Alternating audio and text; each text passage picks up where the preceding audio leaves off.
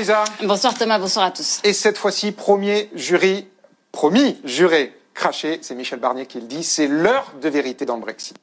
Euh, il ne reste plus que quelques heures pour se mettre d'accord ou constater l'échec des négociations. Les eurodéputés ont fixé à dimanche minuit l'ultime délai pour trouver un accord sur les relations commerciales avec le Royaume-Uni. Nous devons être prêts à tous les scénarios, a déclaré Michel Barnier, donc le négociateur en chef européen. Euh, c'était tout à l'heure ce matin devant le Parlement de Strasbourg. Nous sommes euh, à un moment de vérité. Il nous reste très peu de temps, quelques heures utile dans cette négociation si nous voulons euh, que cet accord euh, entre en vigueur le 1er janvier. Tout forme un ensemble cohérent.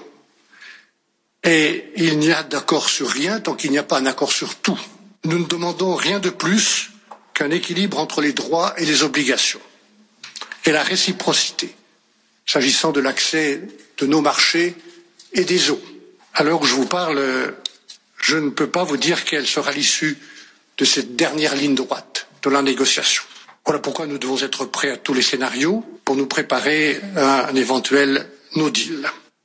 Voilà, l'heure de vérité donc dans le feuilleton du Brexit est plus que quelques heures utiles, a déclaré dans la journée Michel Barnier. Dans le reste de l'actualité, euh, l'État français balaye finalement l'offre de l'américain Télédine pour racheter Photonis. Pour des raisons de protection de ses activités stratégiques, l'entreprise est en effet spécialisée dans la photodétection et travaille pour l'aéronautique et la défense. Le ministère des Armées a donc décidé de refuser tout investissement étranger dans l'entreprise et travaille en ce moment sur un projet alternatif avec des acteurs industriels et financiers français. D'ailleurs, la France a décidé aussi de prolonger ses mesures de contrôle des investissements étrangers dans les entreprises françaises jusqu'à la fin de l'année prochaine. Pendant la crise sanitaire, Bercy avait abaissé le seuil de contrôle des opérations étrangères sur les sociétés cotées, le faisant passer de 25% du capital à 10%. On poursuit avec notre rendez-vous hebdomadaire. Chaque semaine, Emmanuel Le Chypre prend le pouls de l'économie française avec son baromètre. Notre tableau de bord, cette fois-ci, se penche avant tout sur la consommation. Les précisions de Thomas Schnell. Si certains secteurs ont gardé une activité presque normale comme l'industrie ou la construction, ce n'est pas le cas des commerçants, premiers pénalisés du reconfinement, explique notre éditorialiste Emmanuel Le Chypre.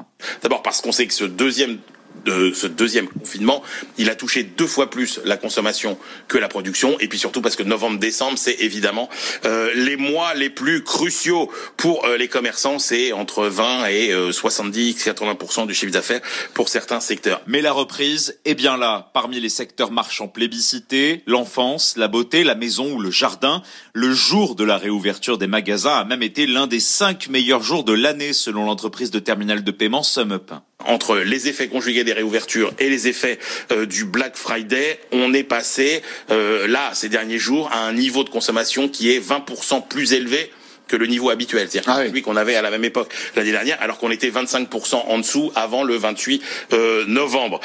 et ça, c'est l'effet évidemment réouverture des commerces physiques et aussi le commerce digital qu'il faut évidemment saluer. On en est quand même aujourd'hui 43% des achats se font quand même par le canal du euh, digital. Autre marché qui tente de rattraper son retard, les transports globaux, eux, ne repartent pas. Le déconfinement n'a pas relancé la fréquentation des trains ou des bus, mais en revanche, les déplacements vers le lieu de travail, eux, sont en hausse. Sans attendre le feu vert officiel de la FDA pour le vaccin de Moderna, Donald Trump a déclaré aujourd'hui qu'il avait été massivement approuvé et que les doses seraient très prochainement distribuées.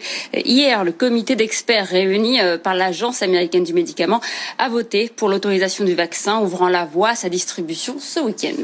18h05 sur BFM Business et on poursuit avec la chute de Saint-Gobain aujourd'hui à la Bourse de Paris. Le titre cède de 5% et pèse sur le CAC 40 qui recule de 0,4% ce soir à 100 527 points. Le géant français des matériaux de construction est éclaboussé par l'enquête sur l'incendie de la tour Grenfell à Londres qui avait fait, rappelez-vous, 72 morts en 2017. En effet, cette enquête se penche sur l'un de ses partenaires, c'est l'Otex qui a fabriqué les matériaux d'isolation de la tour.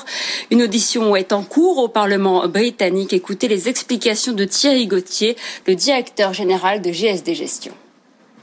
Saint-Gobain est cité puisqu'elle faisait parmi des 80 entreprises qui avaient fourni des composants, des, matériaux euh, nécessaires enfin, voilà, au, remplacement des cloisons de l'immeuble euh, qui avaient été faites juste avant le, malheureux incendie. donc voilà, on cherche à savoir s'il n'y a pas une responsabilité de, Saint-Gobain sur le sujet. Des nouvelles que l'on a, a priori, l'entreprise en charge des travaux n'aurait, selon Saint-Gobain, ou, les rumeurs de marché euh, pas les, la, façon de faire et l'utilisation de ces matériaux. Donc on a du mal à imaginer que Saint-Gobain puisse être remis, mis en cause sur, sur le sujet. Il y a eu des défauts, ça veut peut-être dire que au niveau euh, euh, process, au niveau gouvernance, il y a, il y a, il y a peut-être des, ah des, des, manques. Hein. On cherche des, des coupables et, et, des process ou une gouvernance mal. Thierry Gauthier, le, Thierry Gauthier, le directeur général de GSD Gestion. Les États-Unis allongent leur liste noire de groupes chinois qui ne pourront plus faire affaire avec des entreprises américaines. Le géant des puces informatiques SMIC et le leader mondial des drones de loisirs DJI viennent d'y être ajoutés. Euh, leur lien avec le régime de Pékin.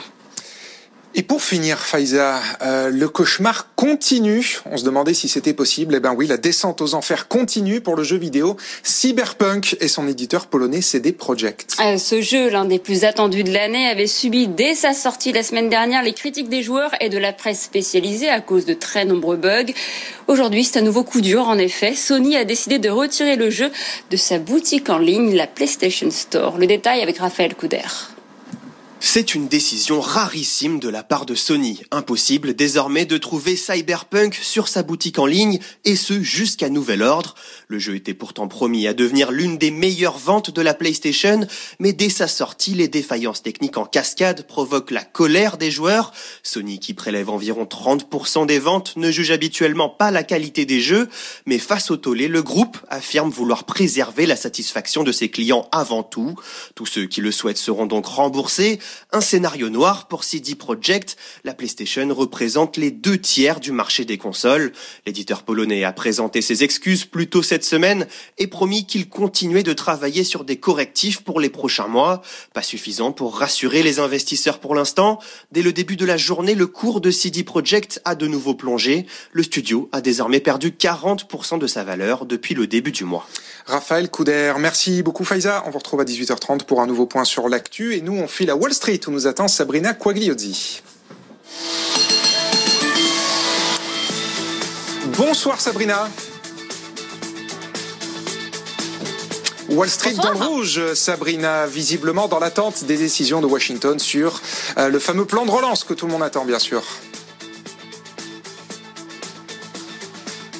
Oui, hein, la pression monte de ce côté-là, hein, puisque euh, on attend un, deal avant euh, ce soir. Sinon, eh bien ça veut dire quoi? Ça veut dire shutdown de l'administration. Donc euh, beaucoup d'attentes de ce côté-là et un marché qui est en, repli alors qu'il avait démarré la séance sur de nouveaux records, une baisse de 0,2%, 12 735 points actuellement. Le Dow Jones de son côté perd 0,6%, on est à 30 126 points. Quant au S&P 500, c'est une baisse de 0,5%. Journée importante, journée des quatre sorcière marquée par de forts volumes et aussi par euh, un réajustement bien sûr du S&P 500 puisque euh, c'est euh, la dernière journée pour Tesla avant l'intégration lundi prochain dans le S&P 500. Du coup, pas mal de mouvements et le titre Tesla d'ailleurs est en hausse, hein, l'une des, rares valeurs en progression aujourd'hui, plus 1,8%, 667 dollars 68. Le résultat du jour, c'est FedEx dans le secteur de la livraison avec des résultats qui sont sortis au-dessus des attentes dans le sillage du boom de l'e-commerce et malgré tout, le titre est en repli.